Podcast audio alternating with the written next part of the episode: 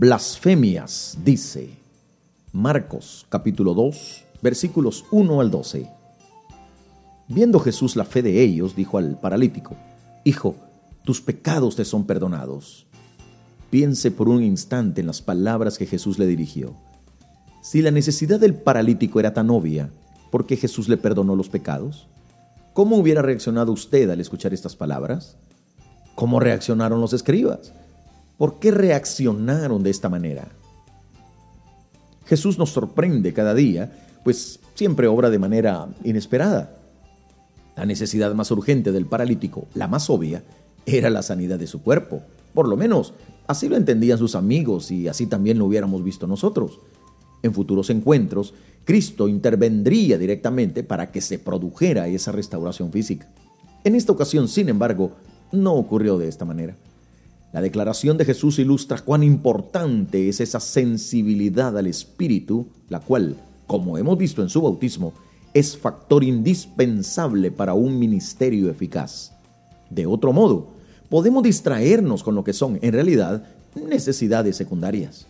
La palabra claramente enseña que existe una relación entre el pecado y la enfermedad. Al menos en dos ocasiones Cristo vinculó una dolencia con un estado pecaminoso. En Juan 5:14 dice, después le halló Jesús en el templo y le dijo, mira, has sido sanado, no peques más para que no te venga alguna cosa peor. En Deuteronomio, Moisés advirtió a los israelitas que si no guardaban la palabra de Dios, el Señor los heriría con los forúnculos de Egipto, con tumores, sarna y comezón, de los que no podrá ser sanado. Deuteronomio 28, 27. Por otro lado, cuando los discípulos quisieron indagar acerca del pecado del ciego, en Juan 9, Jesús los animó a hacer simplemente la obra para la cual habían sido llamados. Esto ilustra lo peligroso que representa para nosotros construir el ministerio sobre leyes inamovibles. Aquellos grupos que han querido encontrar siempre un pecado en toda enfermedad han confinado a los enfermos a vivir bajo una insoportable carga de culpa. Por otro lado, los que han desvinculado la enfermedad de lo espiritual a veces han buscado durante años sanidad para algo que claramente es una dolencia espiritual. El único que puede revelar el vínculo entre lo uno y lo otro es el espíritu y es a Él a quien debemos acudir. No caiga en la tentación de creer que usted sabe lo que le está pasando a la otra persona, aunque el diagnóstico le parezca obvio.